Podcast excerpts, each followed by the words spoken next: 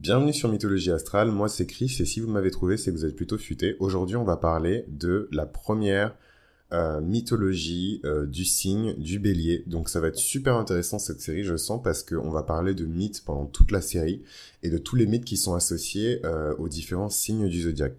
Moi, ce que je trouve intéressant, c'est de croiser plusieurs mythes. Donc, je vais essayer d'en choisir un à chaque fois pour chaque signe, mais je me réserve le droit euh, de rajouter peut-être, selon euh, votre niveau d'engagement, euh, des épisodes bonus avec des, mythologies complémentaires que je trouve pertinentes par rapport à la constellation, etc.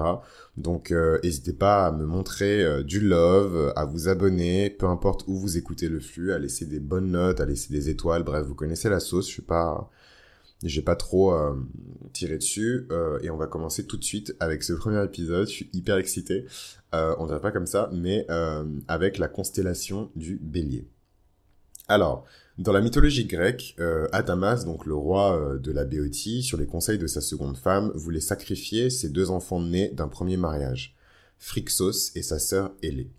Donc Zeus, qui était désireux de les sauver, leur envoya un bélier ailé à la toison d'or magnifique mais brûlante comme le feu les deux enfants montèrent sur l'animal qui se dirigea à fond vers l'est. Mais en chemin, Hélé ne supportant plus la chaleur du bélier, a chuté et s'est noyé dans la mer qui a donné euh, ce nom particulier qui est la mer de Hélé, donc la mer de Dardanelles.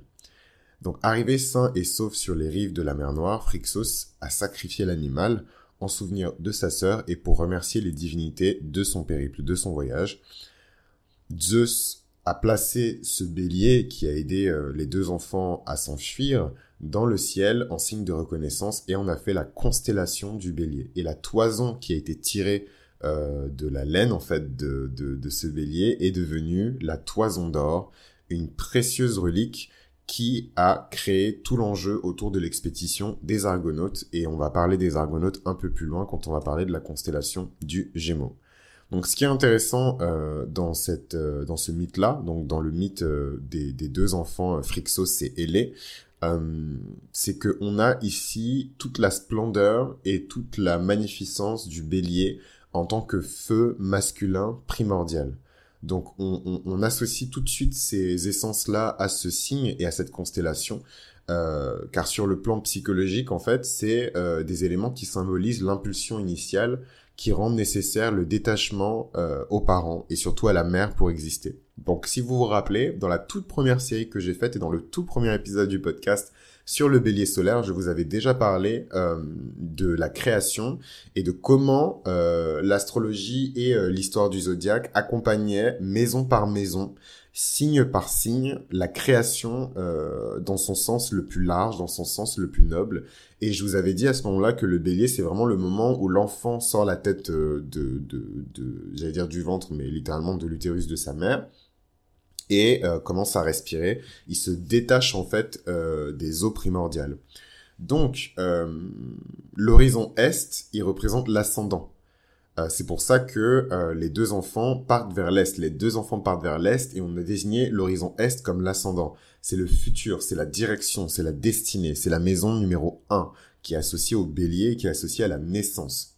Donc euh, le bélier, qui est un principe masculin donc primordial, montre bien que sur ce chemin-là, sur cette course-là, c'est le garçon, donc Phrixos, et non la fille, euh, qui va gagner. Euh, enfin, gagner, entre guillemets, c'est triste parce que la fille, sa sœur, elle est morte, mais, mais en tout cas, c'est le, c'est, c'est lui qui atteint euh, l'autre rive.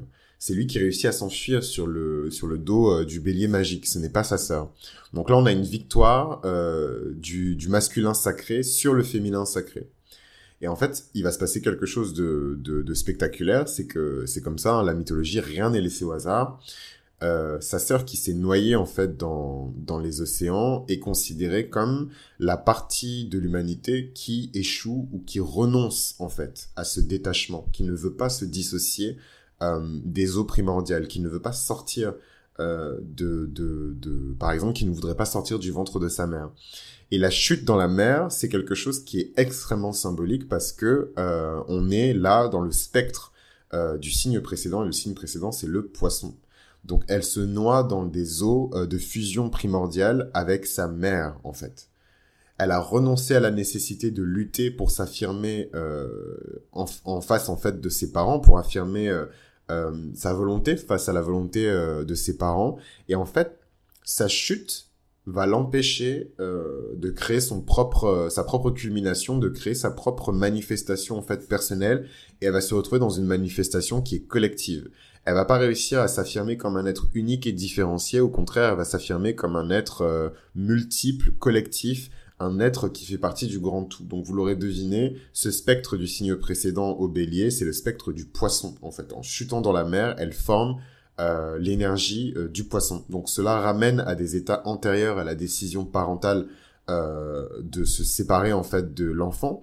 Et on voit là qu'elle abandonne en fait ce, ce, cette séparation parce qu'elle refuse en fait de, de se dissocier. Et c'est là d'ailleurs qu'on voit à quel point les énergies du poisson et les énergies du bélier sont différentes, extrêmement différentes. Donc le bélier, euh, qui est associé au feu, on le retrouve dans beaucoup de symboliques et dans beaucoup de religions différentes. On le retrouve euh, chez euh, les hindous sous la divinité Ani, on le retrouve chez les Égyptiens, derrière la divinité Amon. On le retrouve chez euh, les Africains, particulièrement les Africains de l'Ouest. Et comme il y a beaucoup de, de divinités, de panthéons, je vais être encore plus précis, particulièrement chez les Yoruba et chez les Fonds. Donc vous l'aurez deviné, chez les Yoruba, euh, c'est comment il s'appelle C'est Shango qui, qui représente cette énergie du bélier, cette énergie qui est extrêmement puissante. Chez les fonds, ça va être euh, le Revioso, le dieu tonnerre, mais le, le, en fait, le tonnerre, c'est le feu cosmique. Donc voilà, c'est vraiment, euh, dans la tradition chrétienne, euh, le signe du bélier, il est représenté par le, buisson ardent, hein, le, buisson ardent que Moïse aperçoit et par lequel il arrive à traduire la parole de Dieu. Je trouve que ce mythe, il est très édifiant et il montre bien la, la puissance et la noblesse surtout du bélier. C'est vrai que c'est des énergies qui sont tellement euh, primitives et primordiales et euh, euh, ouais primitif c'est un peu péjoratif mais en tout cas c'est des énergies qui sont tellement importantes que euh, on parfois quand on regarde les béliers euh, de la vie de tous les jours on se dit bon bah euh, c'est bon c'est voilà c'est pas mais voilà il faut savoir qu'il y a beaucoup de noblesse dans dans dans ce signe là et dans la symbolique de de ce signe. Il y a beaucoup de mythologies qui sont euh, rapportées au signe du bélier. Euh, ce serait intéressant de regarder euh, aussi euh, du côté des Indiens, mais même ailleurs dans la dans dans, dans la mythologie gréco-romaine, les différentes occurrences et les différentes références au bélier. Mais vous aurez pas fini d'entendre parler du bélier parce qu'on va en reparler quand on va parler de la constellation du Gémeaux avec les Argonautes justement et la Toison d'or, parce que ce ce ce bélier au final, il reste pendant longtemps. vous verrez les signes et les mythologies autour des signes reviennent et s'entremêlent en fait et s'entrelacent tout au long euh, de cette série. Donc euh, voilà un petit peu pour le bélier. Moi, c'est ce que j'avais à dire principalement euh, sur le, le, bélier, la constellation du bélier. J'espère que ça vous a plu. Si ça vous a plu, n'hésitez pas à vous abonner à ce flux, à le noter. Il y a beaucoup de gens qui m'écrivent pour me dire à quel point ils sont reconnaissants que je propose tout ce contenu-là gratuitement. Il y a absolument aucun problème parce que comme je vous l'ai dit, moi, euh, c'est vraiment euh, mon chiron en fait. Je suis en train de guérir mon chiron en faisant cette activité-là. Euh, ça m'oblige à, ça m'oblige. je le fais avec plaisir, hein, mais ça me, ça me pousse à être beaucoup plus structuré, à être beaucoup plus routinier. Et c'est vrai que c'est quelque chose qui apporte de la stabilité dans ma vie. Donc voilà, pour les personnes qui ont chiron en vierge, voilà un moyen créatif de, de, de, de guérir son chiron. Donc euh, c'était Chris pour Mythologie Astrale. J'espère que cet épisode vous a plu. Et oui, si vous êtes reconnaissant euh, de tout ce contenu, n'hésitez pas à rendre, n'hésitez pas à le proposer à d'autres personnes quand vous identifiez des personnes qui ont besoin d'aide, qui ont besoin de guidance, qui ont besoin de, de juste de se divertir et de penser à autre chose que des séries à la télévision, que de la junk food et que voilà, tous ces trucs-là, du, du, du, des hook-up et des coups d'un soir. Voilà, n'hésitez pas à leur glisser ça. Euh, je pense que ça pourrait leur faire du bien et n'hésitez pas vous aussi d'ailleurs euh, bah, laisser des commentaires, euh, à participer.